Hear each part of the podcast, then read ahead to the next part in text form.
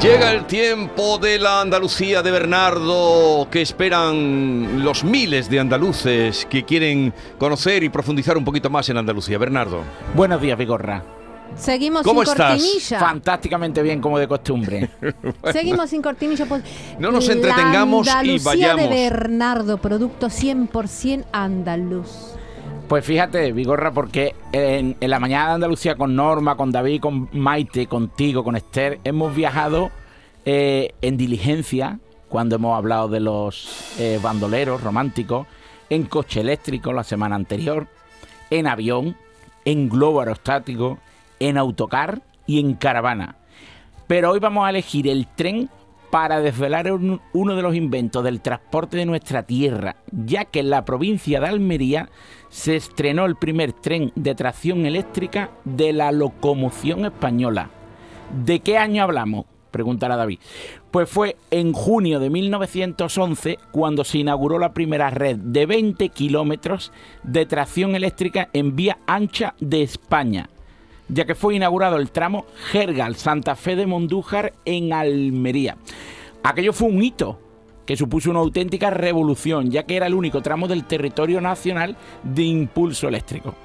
La hazaña fue costeada por la Compañía de los Caminos de Hierro del Sur de España, ya que entonces no existía una empresa estatal que monopolizara el servicio. Y esta empresa era la encargada de la explotación de la vía Linares-Almería.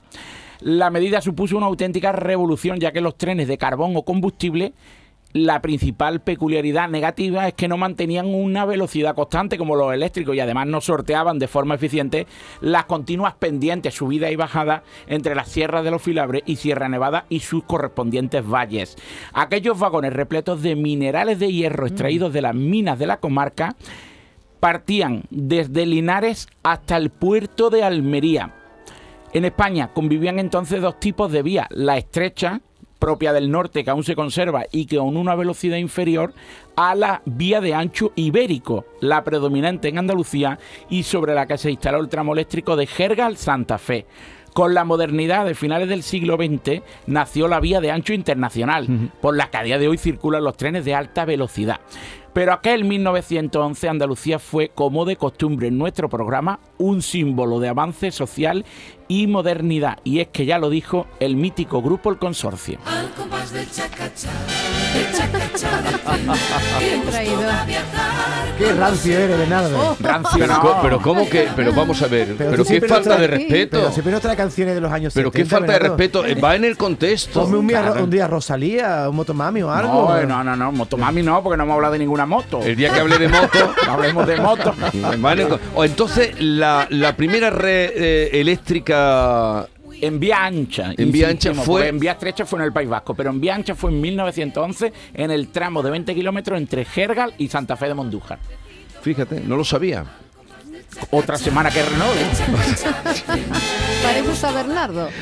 Oye, eh, la, la verdad es que las empresas, las industrias mineras fueron las que provocaron muchas eh, redes ferroviarias, porque, por ejemplo, la que había en el norte de Córdoba, entre Peñarroya y Puerto Llano, que era muy importante, era muy importante, esa la pusieron para llevar el carbón de, de Peñarroya a Puerto Llano. Sí, porque además era la única manera, ¿no? Porque la- las mulas eh, o los burros, Imposible. los animales de carga eran, eran o sea, era imposible, materialmente imposible que soportaran el, el peso del material, ¿no? Y me pregunto si ahora las empresas fuertes, importantes, eh, repercute su beneficio y su explotación y su avance en la ciudadanía, como, como estos casos repercutían tan directamente. Porque claro, poner una línea férrea, eso lo aprovechaba trabajo. toda la... No, Ah, lo aprovechaba eso. toda la ciudadanía que, que utilizaba el tren. Claro, porque al principio era para transporte de mercancías, pero ya con los años pues se instaló el transporte de pasajeros. Yo creo que a día de hoy es más intangible, ¿no?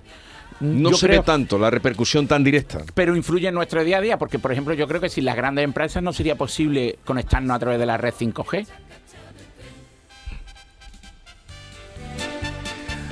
Por cierto, eh, ¿has andado por ahí, por las Andalucías, en estos días de puente y de fiesta? Sí, sin puente porque he teletrabajado, pero eh, sí he podido, ayer eh, visité Torredón Jimeno por un partido de fútbol y ya por placer por la tarde, una de las ciudades más maravillosas, mágicas y por descubrir del mundo, Jaén. ¿Y a qué fuiste allí? a descubrir las luces de Navidad. ¿Y cómo están? Me gustaron mucho. ¿Te gustaron? Sencillas, no, demasiado- no demasiado estridentes, pero muy elegantes. ¿Algún sitio de recomendar donde comer por aquellas tierras? Quisimos reservar mangas verdes, pero estaba completo, así que elegimos el bar Pacorro de Torredón Jimeno. ¿Qué tal?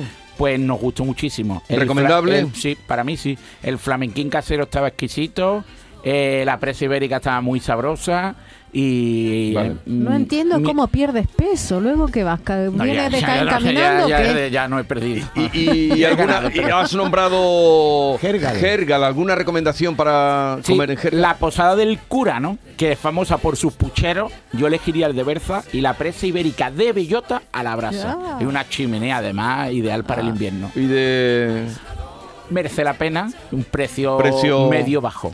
¿Y qué vino tomaste anoche? Ninguno. ¿Y con qué comiste? Con agua. La Desde luego, presita ibérica con agüita, Lo, tu- pega. lo tuyo no, pega, pega, pega, pega. Oye, que por cierto, probé una Prefiero de que las, pruebe, que tome agua el frisante ese una, que me... mejor de, una de las mejores patatas fritas que he probado en mi vida. Venga. Eh, que tengas Qué un bueno. buen fin de semana lo que queda. Muchísimas gracias, Adiós. Jesús Estoy Vigorra. salivando. Qué gusto da viajar cuando se va en express, pues parece que el amor con su dulzón vaivén produce más calor que